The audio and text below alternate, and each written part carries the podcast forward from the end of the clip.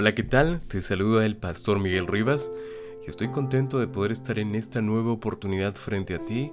Eh, y gracias a Dios porque nos ha concedido un día más de vida. Hoy nos toca estudiar la lección número 2 en el curso de Apocalipsis y estamos contentos porque Dios nos da la oportunidad de poder tener un día más para pues, estudiar su palabra y para estar más cerca de Él. Eh, estoy muy emocionado porque a lo largo de la semana hay algunas personas que se han contactado conmigo y han hecho algunas preguntas en relación al estudio de la Biblia, han compartido el link y han difundido un poquito de esperanza, un poquito de este mensaje que puede ayudar a otras personas, no solamente a uno que recibe, sino que a través de ese uno podemos alcanzar a muchas más personas. Así que te invito a que puedas compartir este link, este podcast ah, con las personas tal vez que están cercanas a ti y que puedan aprender también de la palabra de Dios. Recuerda que la palabra de Dios nos instruye, la palabra de Dios nos hace sabios. Así que sería hermoso que puedas tú compartir este audio, este podcast a tu familia, a tus, tus amistades, a las personas con las cuales trabajas, eh, tienes la oportunidad de compartir este audio con muchas personas. No hay ninguna restricción para compartirlo. Siendo así, eh, vamos a iniciar el curso de Apocalipsis, la lección número 2 en, esta, en este día. Y no podemos hacerlo sin antes pedir la dirección de Dios. Dios tiene que estar eh, siempre en cada estudio bíblico, no solamente de un libro profético, sino de, de la palabra, de su palabra, ¿no? de la Santa Biblia. Así que te invito te invito allí a que puedas inclinar el rostro, cerrar tu vista. Si estás manejando, por favor, no la cierres. O si de repente estás en algún lugar que hay mucha bulla, trata de moverte a algún lugar en el que puedas de repente meditar mientras escuchas el audio. Que Dios te bendiga. Vamos a orar, vamos a orar. Querido Padre Celestial. Papito lindo, gracias Señor porque nos das el honor de tener tu palabra y tu presencia al estudiarla. Mi Dios, pedimos tu compañía en este estudio, en este tiempo que vamos a tomar, que cada texto bíblico, que cada idea que se presente en esta hora pueda ser solamente inspiración tuya y pueda, provenir de ti y estar en armonía con tu santa voluntad. Te amamos Señor, gracias por considerarnos tus hijos, gracias por amarnos aun cuando somos ah, seres humanos con defectos, con errores, con pocas virtudes tal vez, pero gracias también porque a pesar de todo ello reflejamos tu imagen. Y aún así, Señor, aún con todas esas fallas y errores que tenemos en nosotros, tú nos amas, Padre. En esta hora pedimos tu bendición. Eh, permítenos deleitarnos en la Escritura, porque te lo pedimos en el nombre de Jesús. Amén. Cuando era pequeño siempre imaginaba ser un superhéroe, actuar como un superhéroe, eh, salvar a las personas, ayudar a muchas personas necesitadas. Y cuando uno es pequeño, a veces cuando se sienta frente al televisor, eh, expuesto tal vez por algunas horas, uno ve diferentes películas, a veces los padres presentan diferentes ah, programas a los hijos. Y algo que siempre me gustó ver desde pequeño era eh, las películas en donde aparecían los superhéroes, Superman, Batman y otros superhéroes, ¿no? Y me la, me llamaba la atención la, la, actividad que ellos tenían de ayudar a los más necesitados, ayudar a los que sufrían injusticias.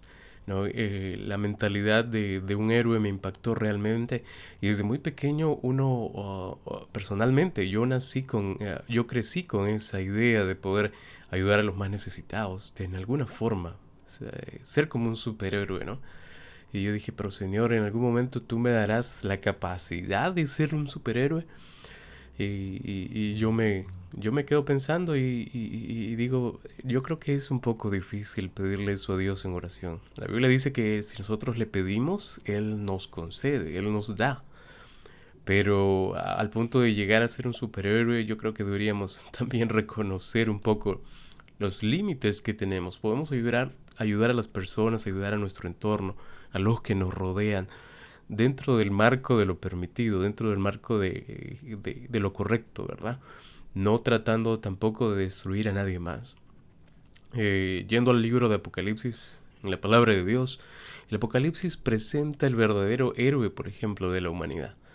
Eh, es el, este héroe es el único, el único capaz de traer ah, paz a un corazón perturbado, traer consuelo al alma, aquella alma que está angustiada, traer esperanza, tal vez a quienes ya se cansaron de llorar, ¿no? Además de salvación. ¿Salvación a quién, pastor? Al perdido, ¿verdad?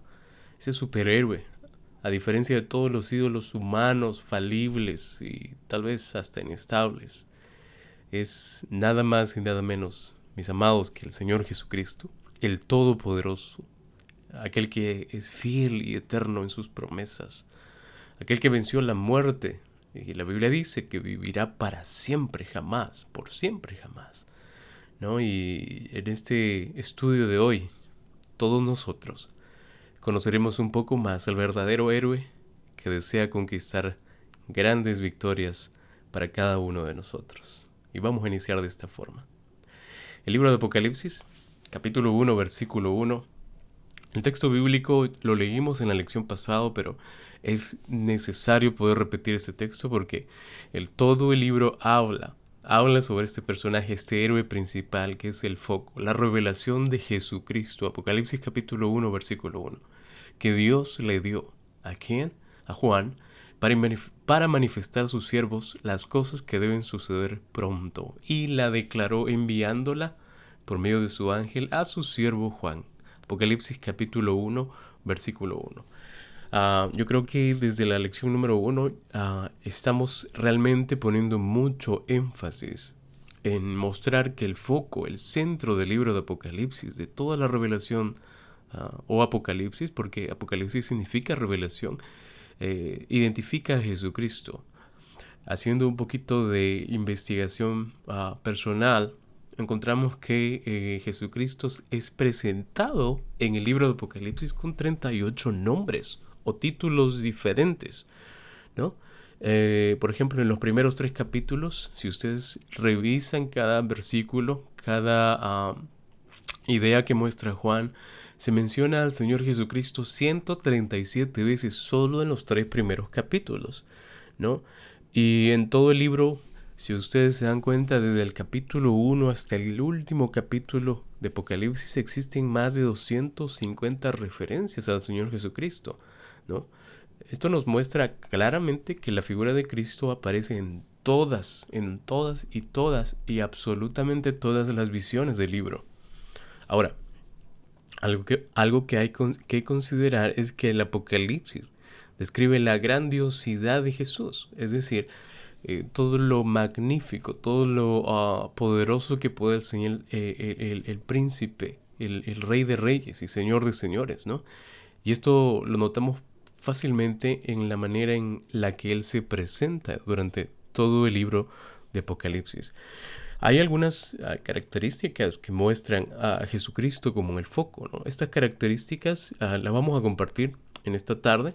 Están en el libro de Apocalipsis capítulo 1. Seguimos aún en el capítulo 1 versículos 13 al 18. Ubícate rápidamente en el libro de Apocalipsis capítulo 1 versículos 13 al 18. Y vamos a ver algunos elementos que caracterizan aquí eh, a Jesús como el foco, ¿no? Y cómo enfatizan su apariencia. Aquí vamos a ver un poquito de su apariencia, la apariencia del Señor Jesucristo. Dice en el versículo 13 en adelante. Le doy lectura. Y en medio de los siete candeleros, dice la palabra de Dios, a uno semejante al Hijo del Hombre, vestido de una ropa que llegaba hasta los pies, y ceñido por el pecho con un cinto de oro Verso 14. Su cabeza y sus cabellos eran blancos como lana, como nieve, sus ojos como llama de fuego, y sus pies semejantes al bronce bruñido, refulgente como un horno, y su voz como un estruendo de muchas aguas. Verso 16. Tenía en su diestra siete estrellas. Nota ese simbolismo.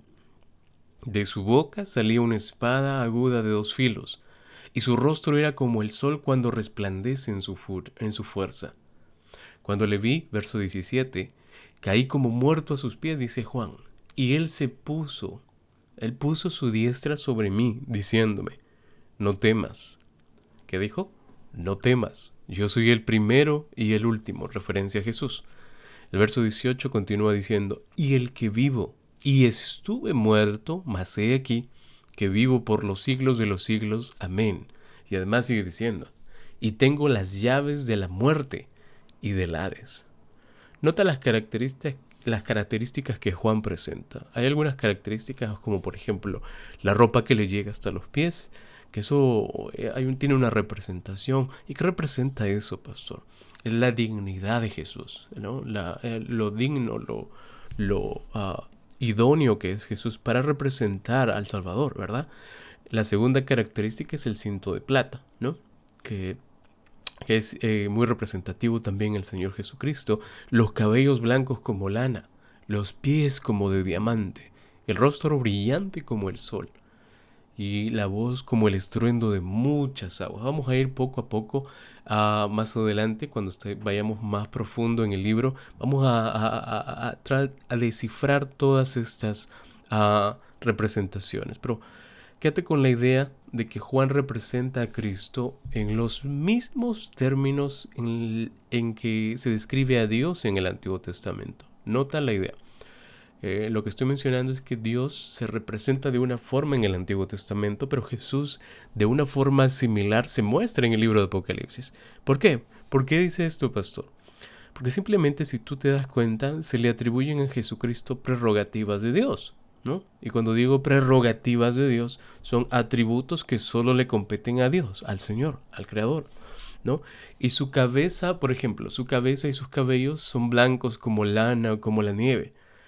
Y eso lo vemos en Daniel capítulo 7, versículo 9. Daniel capítulo 7, versículo 9, por ejemplo, dice la escritura en la visión de Juan, estuve mirando hasta que fueron puestos tronos, y se sentó un anciano de días, cuyo vestido era blanco como la nieve, y el pelo de su cabeza como lana limpia, su trono llama de fuego, y las ruedas del mismo fuego ardiente. Daniel capítulo 7, versículo 9, ¿no? Hay muchas referencias a Jesús, ¿no? Una conexión, un vínculo realmente fuerte, realmente predominante, ¿no? Jesucristo mostrado de una forma en, el libro de Apocalipsis y luego cuando vemos, vemos rápidamente, le damos una corta visión en el Antiguo Testamento, vemos la representación de Dios, ¿no? Y, y vamos a sacar algunas conclusiones mientras vayamos avanzando en el estudio.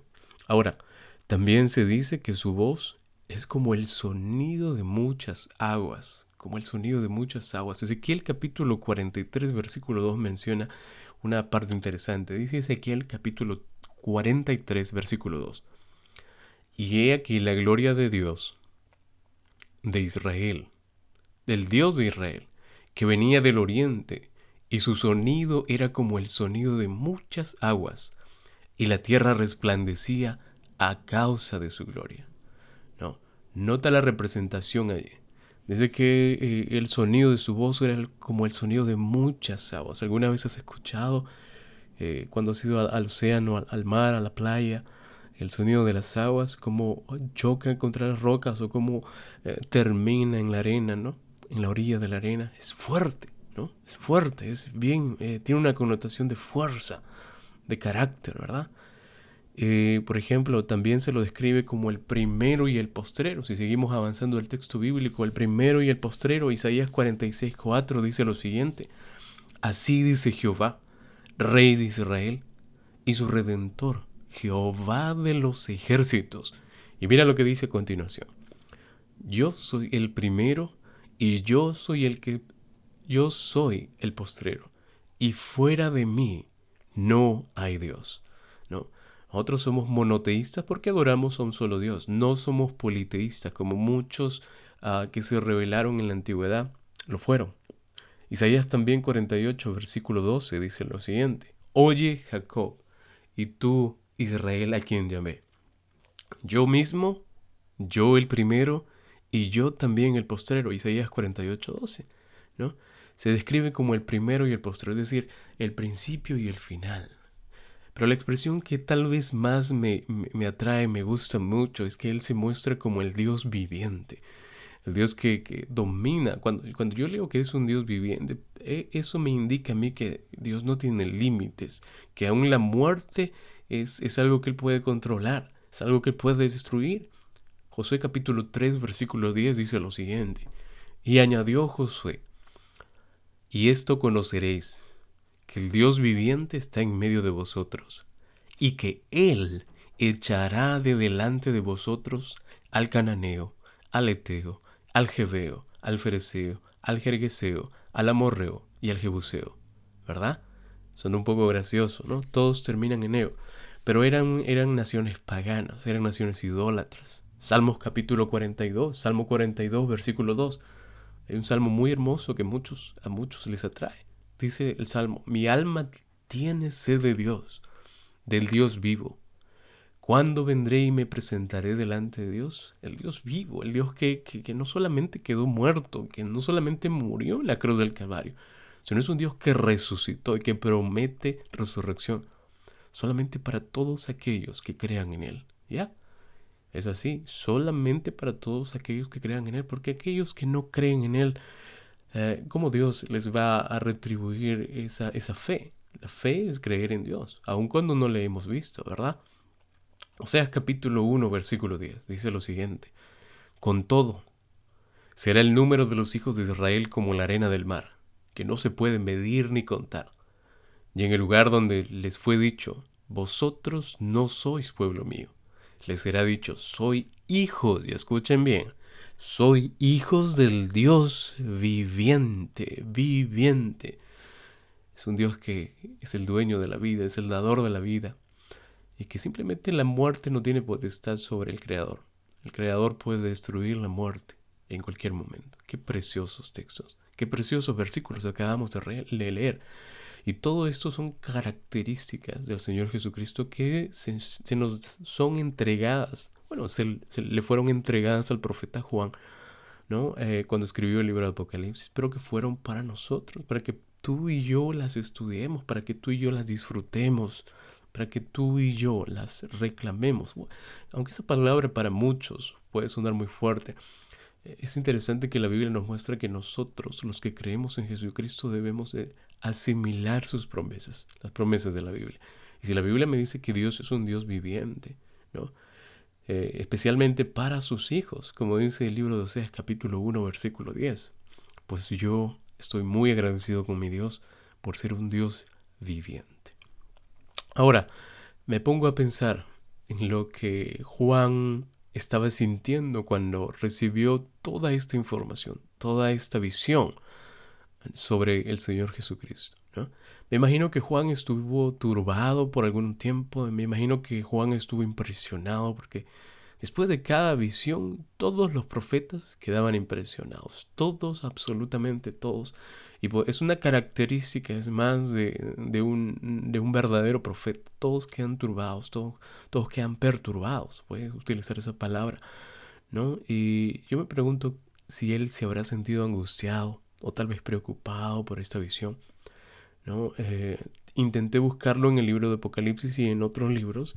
Y el mismo libro de Apocalipsis es hermoso porque uno puede encontrar fácilmente incluso las sensaciones que Juan tenía, las experiencias, ¿no? los sentimientos que abordaban al apóstol, al profeta, ¿verdad? Apocalipsis capítulo 5, por ejemplo. Vayan conmigo al capítulo 5 de Apocalipsis, versículos 1 al 4. Apocalipsis capítulo 5, versículo 4. Vamos a abrir la Biblia. Apocalipsis capítulo 5, versículos 1 al 4. Vamos a leer. Dice lo siguiente. Y vi en la mano derecha del que estaba sentado en el trono un libro escrito por dentro y por fuera sellado con siete sellos. Y vi a un ángel fuerte que pregonaba a gran voz, ¿quién es digno de abrir el libro y desatar sus sellos? Y ninguno ni en el cielo ni en la tierra ni debajo de la tierra podía abrir el libro ni aún mirarlo. Y el verso 4 dice, y yo lloraba mucho, porque no se había hallado a ninguno digno de abrir el libro, ni leerlo, ni de mirarlo siquiera es eh, la visión de Juan y, vemos aquí claramente también cómo Juan expresa su sentir, expresa su angustia al recibir esta visión. Ah, Juan ve el libro sellado con siete sellos, que básicamente, básicamente, mis amados, simbolizan todo el destino de la humanidad en las manos de Dios, ¿no? Es un libro que Juan no puede, no puede abrir, dice, porque no se había ninguno hallado digno de abrir el libro, ¿no? El profeta llora, llora literalmente al saber que nadie podría abrir el libro o incluso mirar aquel libro. Sin embargo, cuando saltamos a, más adelante al capítulo 5, versículos 5 y 6, o eh, leemos los siguientes versículos, nos vamos a dar cuenta que solo hay uno digno de abrir el libro. Apocalipsis capítulo 5, versículos 5 y 6. Y uno de los ancianos me dijo, miren la visión de Juan, noten la visión de Juan. No llores. He aquí que el león de la tribu de Judá, la raíz de David, Miren la expresión que se le da al Señor Jesucristo. Por eso al comienzo les decía que habían muchas formas en las que se refería, hacía mención al Señor Jesucristo. La raíz de David ha vencido para abrir el libro y desatar sus siete sellos. Y miré, y noten lo que viene a continuación. Y vi que en medio del trono y de los cuatro seres vivientes, y en medio, en medio de los ancianos, estaba en pie un cordero como inmolado, que tenía siete cuernos y siete ojos, los cuales son los siete espíritus de Dios enviados por toda la tierra. Recuerden lo que eh, la metáfora que el profeta Isaías relaciona, eh, menciona en, el capítulo ah, eh, mesiánico de Isaías, Isaías 53, ¿no? Y refleja a Jesucristo como un cordero. Luego ahora Juan lo confirma como el Cordero Inmolado, ¿no? Porque Él murió en la cruz por nuestros pecados. Y se menciona mucho el número 7 que indica plenitud. Cuando nosotros nos vamos al libro de Apocalipsis vamos a encontrar muchos números, mucha simbología, mucha numerología. Y específicamente el número 7 indica plenitud. Y más adelante vamos a ir descubriendo por qué significa plenitud. Algo completo, algo lleno, algo pleno. ¿Ok? Muy bien. Entonces, según el texto bíblico aquí vemos que habla de un cordero pastor, pero ¿cómo sabemos que es Jesús? ¿no? ¿Cómo sabemos que es el Señor Jesús? Bueno, ya te di la referencia de Isaías capítulo 53, pero si quieres una en el Evangelio de San Juan, podemos saltar al primer capítulo de San Juan, versículo 29. Vamos a saltar a San Juan capítulo 1, versículo 29. ¿Qué dice la palabra de Dios? Y al siguiente día vio Juan a Jesús, que venía a él, y dijo lo siguiente, y noten lo que dice. He aquí el Cordero de Dios que quita el pecado del mundo. Juan capítulo 1 versículo 29, el Evangelio. Eh, y inmediatamente identificamos que el Cordero representa a Jesús. Juan estaba ah, refiriéndose a Jesús, ¿no? Y a lo largo de todo el periodo del Antiguo Testamento se sacrificaron, recordemos bien, corderos que simbolizaban no que eh, eran, eran algo ya establecido, ¿no? que iba a quedar para siempre, sino que solo simbolizaban al único sacrificio verdadero que lo realizaría aquí en mis amados. Nada más y nada menos que el Señor Jesucristo, el foco del libro, el Cordero de Dios. ¿no? Y es, es, hermoso poder descubrir esto. Ah, mientras leíamos el versículo anterior, ah, presté atención a un detalle aquí porque Juan, en medio de la angustia, él expresa, él expresa eh, dolor, él llora, incluso expresa sentimientos. Y hay una sección que me, que me que llama mi atención, como cada parte del libro, eh, es que nadie es digno de abrir el libro, ¿no? Esa dignidad. Por eso ah, lo leímos ahí, que las ropas son largas, extensas, que le llegan hasta los pies, e indica dignidad. ¿No? Y, eso porque el Señor Jesús venció en la cruz del Calvario, ¿no? Y, Juan dice que no hay nadie digno, ¿no? Eh, y, cuando nosotros pensamos en eso, digo, pero no hay nadie digno según Juan, pero luego en el versículo 5 y 6 dice que solo hay uno es, eh, que es digno, ¿no? ¿no? Y, es de la, de la tribu de Judá, de la raíz de David, ¿no? El único digno, el cordero como inmolado que estaba en pie que tenía los siete cuernos y siete ojos, los cuales representan los siete espíritus de Dios enviados por toda la tierra, según el texto que leímos, ¿no? Eh, yo creo que aquí deberíamos eh, abrir nuestra comprensión a lo siguiente. Algo que nunca tenemos que olvidar es que la muerte y la resurrección de Jesús, nuestro Salvador, el Señor Jesucristo, en otras palabras, garantizan que Él es capaz de tener en sus manos todo, toda soberanía sobre la faz del universo. Y cuando expreso la palabra soberanía quiere decir autoridad. ¿no? Ahora, según el Apocalipsis capítulo 5, solo Jesús es capaz de juzgar quién será salvo y quién se perderá. ¿Por qué, pastor? Porque la Biblia dice que solo Él es digno, ¿no? Y solo Él venció. Nadie podía vencer más que Él. Nadie podía otorgarnos esa victoria sobre el pecado. Solo Él. Pastor, pero entonces el Señor Jesús ya ganó. Exactamente. El Señor Jesucristo ya ganó la victoria. Pero para que tú ganes la victoria tienes que estar con Jesús. Si estás separado de Jesús, la Biblia dice que nada vamos a poder hacer. Ahora, eh, yo les decía lo siguiente, que solo Jesús es capaz, número uno, de juzgar a quién será salvo y quién se perderá. Todos debemos entender que es necesario que entreguemos nuestra vida a Él. Aquel que no le entrega la vida a Jesús no va a poder vencer por sí mismo. Aquel que no le entrega la vida a Jesús, simplemente por más esfuerzos que haga, por más esfuerzos que tú hagas, si no estás con Jesús, no vas a poder conseguir ninguna victoria.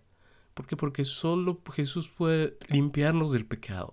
Juan capítulo, primera de Juan capítulo 1, versículo 9, eh, nos dice, si confesamos nuestros pecados, Él es fiel y justo para perdonar nuestros pecados y además limpiarnos de toda maldad. Tú mismo no te puedes limpiar de tu pecado. No hay nada en este mundo que te pueda limpiar de tu pecado. La forma en cómo la Biblia nos enseña que podemos ser limpios de toda maldad y pecado es confesándole los pecados a Jesús y no cometiéndolos nuevamente.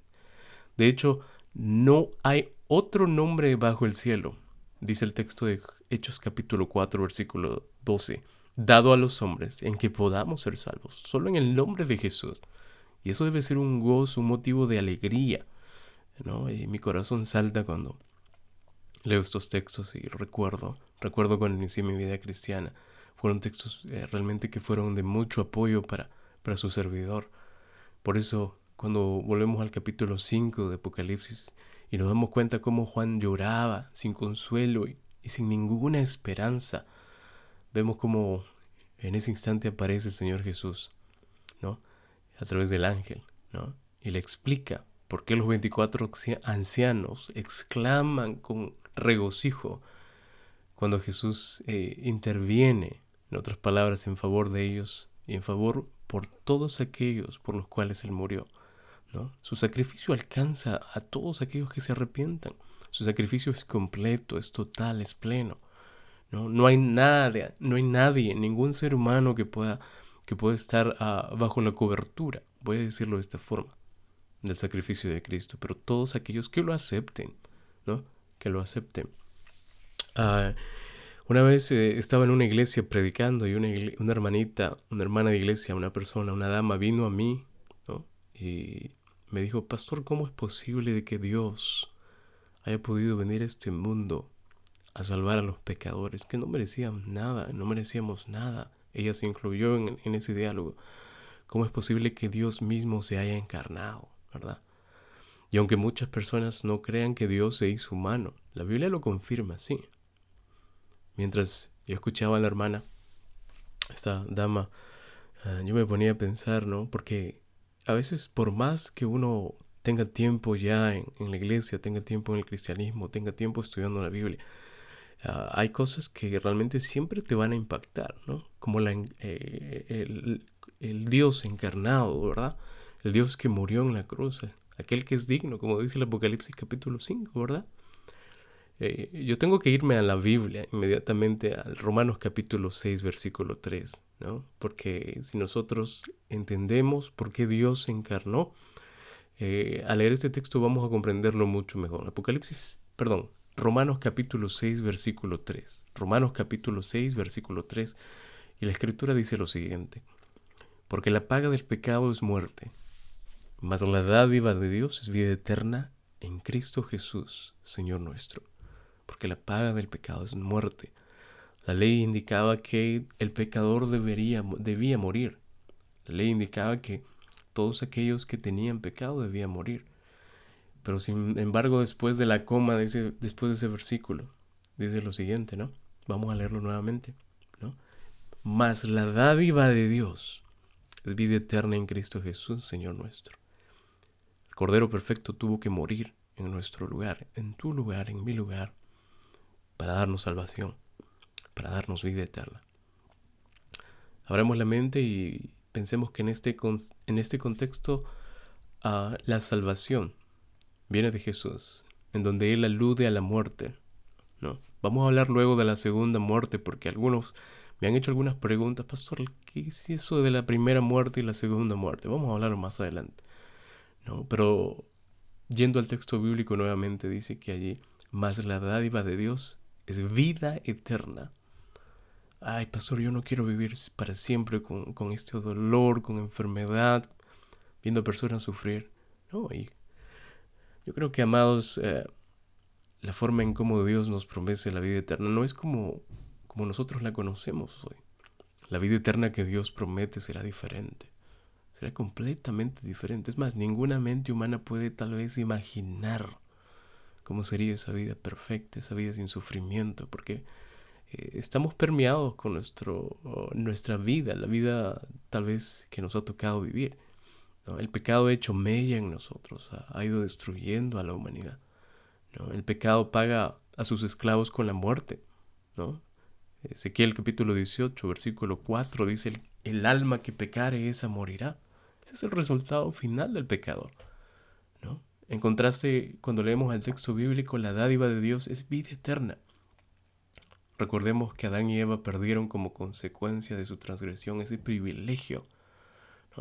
Pero ahora, años, en nuestra realidad, en nuestro contexto, tú y yo, tú que nos estás escuchando a través de este podcast, cuando entregamos completamente nuestro corazón al Señor Jesucristo, obtenemos vida eterna, obtenemos vida eterna, vida plena.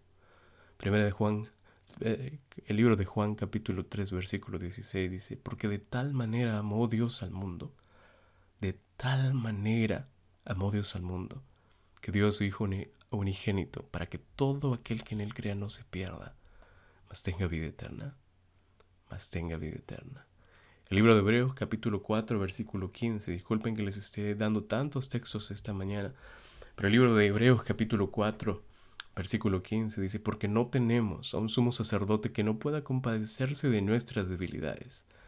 Jesús tenía diferencias tal vez a nosotros, sí, él era, un, ser humano muy particular, porque él fue un ser humano, así como fue Dios, es Dios, siempre fue Dios, nunca dejó su condición de Dios, él fue un ser humano, fue un ser humano, ¿no? Y algunos ah, indican que él tuvo muchas diferencias por muchos, muchas ventajas por ser Dios, pero eso lo vamos a hablar más adelante.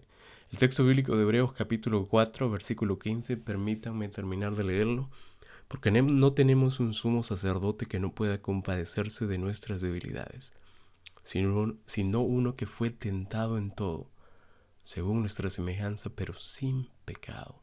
Cristo, queridos, se compadece de los seres humanos de todos los seres humanos, porque sufrió en su naturaleza humana, pero sin pecar. Él sabe cuáles son las debilidades de la humanidad a la perfección, porque sufrió, sufrió lo que nosotros estamos sufriendo. Por eso tomen en cuenta, su victoria nos permite ser más que vencedores. Antes, en todas estas cosas, somos más que vencedores por medio de aquel que nos amó. Noten, tú que nos escuchas, puedes ser vencedor sobre el pecado, pero por medio de aquel que nos amó, por medio de Cristo, no por medio de ti mismo, de ti misma. Dios, recuérdalo bien, nos da la victoria por medio de nuestro Señor Jesucristo, solo a través de Él. Primera los Corintios capítulo 15, 57. Más gracias sean dadas a Dios, que nos da la victoria por medio de quién? De nuestro Señor Jesucristo, tanto sobre el pecado como sobre su paga, la paga del pecado que es la muerte. Y pastor, es, cierto que, Jesús hizo una gran provisión. Tal vez tú te, estarás preguntando, ¿cómo es que fue la provisión que hizo Dios? ¿Cómo es que fue la provisión que, que eh, nos otorgó el perdón de nuestros pecados? O voy a decirlo mucho más claro. ¿Cuál fue esa provisión que nos permitió acceder a la salvación? Salta conmigo a 1 Corintios capítulo 15, versículo 3. 1 Corintios capítulo 15, versículo 3. Dice la palabra de Dios.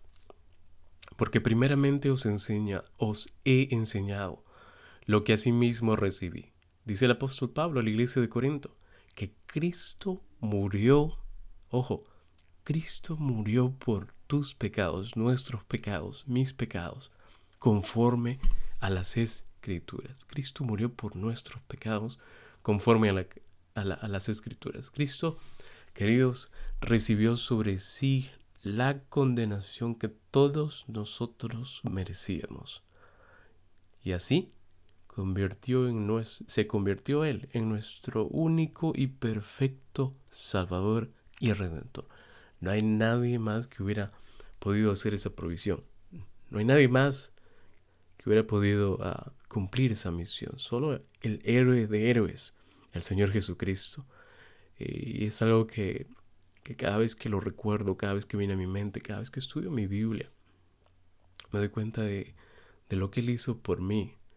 Eh, y no solamente se trata de recordarlo, mientras yo medito en la palabra de Dios, me doy cuenta que debe de haber una respuesta por parte de nosotros. Él dio todo por nosotros, aún su propia vida. Primera de Juan capítulo 1, versículo 9. Primera de Juan capítulo 1, versículo 9 dice, si confesamos nuestros pecados, Él es fiel y justo para perdonar nuestros pecados y limpiarnos de toda maldad. Pero ¿qué debemos hacer nosotros en respuesta a ese sacrificio? El Señor Jesús murió por tus pecados y los míos, pero tiene que haber una reacción por parte de nosotros.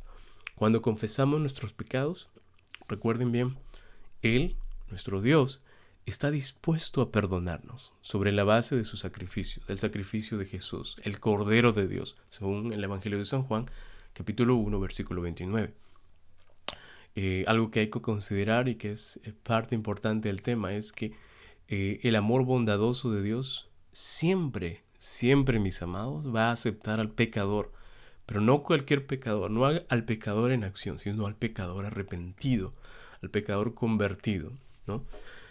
Y lo que hace Jesús eh, básicamente es perdona el pecado confesado y le permite permanecer ante el Señor mediante una vida perfecta en Cristo Jesús.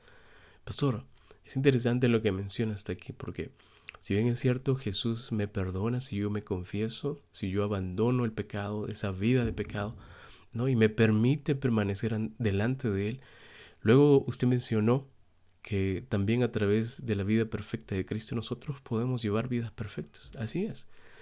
Eh, el problema surge en muchas, en muchas formas de pensar cuando a veces eh, la definición de perfección entra en nuestra mente y lo asociamos al texto bíblico, porque para nosotros perfección es cero error, cero margen de error. Pero yo les invito a que ustedes vayan a la Biblia y, identifiquen, puedan encontrar el significado de lo que Pablo menciona acerca de la, de la expresión perfección, ¿no? ¿Cómo es que Pablo pide perfección? ¿Cómo es que el Señor Jesús dice que sean perfectos como mi Padre que está en los cielos es perfecto? Una pregunta que, tal vez más adelante vamos a desarrollar sobre ese tema también. ¿Qué implica ser perfecto? ¿no? Apocalipsis capítulo 19, versículo 16. Apocalipsis capítulo 19 y vamos a saltar al capítulo 19 de Apocalipsis. Versículo 16 dice lo siguiente. Y en su vestidura y en su muslo tiene escrito este nombre. Noten el nombre del Señor. Rey de reyes y Señor de señores. Realmente es un título, es un título que, que, que lo clasifica, que lo ubica como el Rey de reyes y Señor de señores. Interesante, ¿verdad?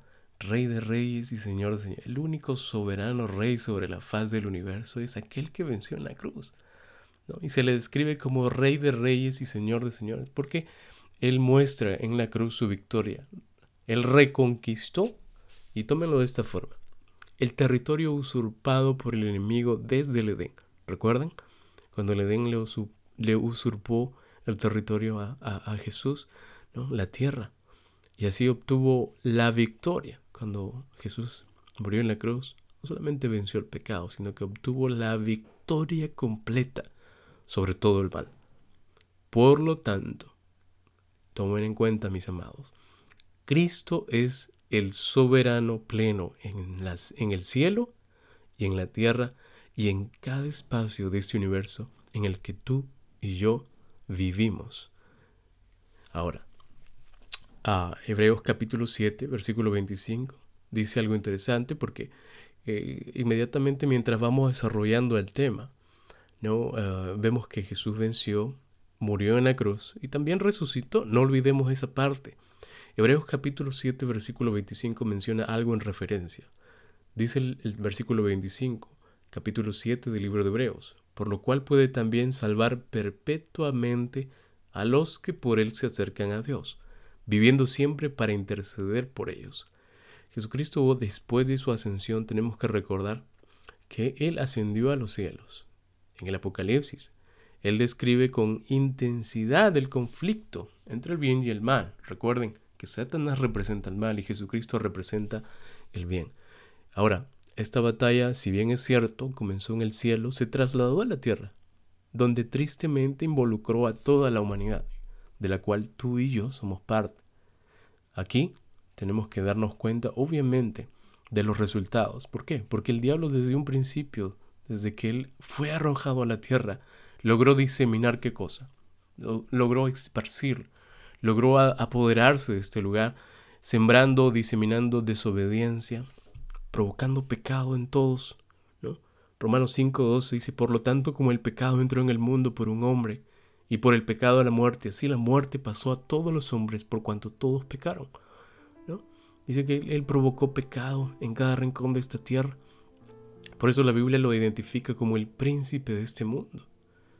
Jesús vino a este mundo a revertir las obras de Satanás, las obras que Satanás había establecido aquí.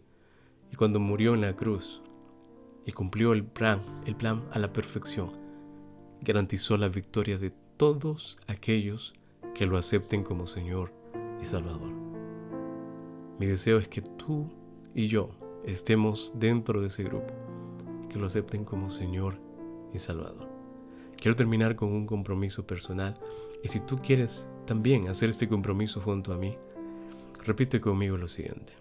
Entiendo que el principal personaje del libro de Apocalipsis es el Señor Jesucristo. Entiendo que el primer personaje principal del libro de Apocalipsis es el Señor Jesucristo me comprometo a conocerlo mejor y a permitirle que también sea el centro de mi vida. Vamos, me comprometo a conocerlo mejor y a permitirle que también sea el centro de mi vida. Que Dios te bendiga, mis, queridos, a mi querido amigo, mi querida amiga que nos escuchas. Vamos a terminar con una oración agradeciendo al Padre por esta segunda lección del curso de Apocalipsis. Hay mucho aún que revisar hay mucho aún que ver y el Señor Jesucristo está feliz, está gozoso de que podamos descubrirlo un poco más a través del libro de Apocalipsis. Que Dios te bendiga, vamos a orar. Querido y amoroso Padre Celestial, gracias Señor por darnos la oportunidad de salvación, por mirarnos con amor y misericordia, por estar allí en cada momento de nuestra vida, aún desde el principio de la creación. Gracias por haber ideado ese plan de salvación perfecto, por haber cumplido la misión, Padre, que nadie podía cumplir solo más que tú a través del Señor Jesucristo. Gracias Señor Jesús por amarnos con un amor incondicional y por entendernos aún a pesar que no lo merecemos. Te amamos Señor, permítenos continuar conociéndote, descubriendo tu identidad, descubriendo qué es lo que tú tienes para nosotros a través del libro de Apocalipsis. Te amamos, Señor. En el nombre de Jesús oramos. Amén.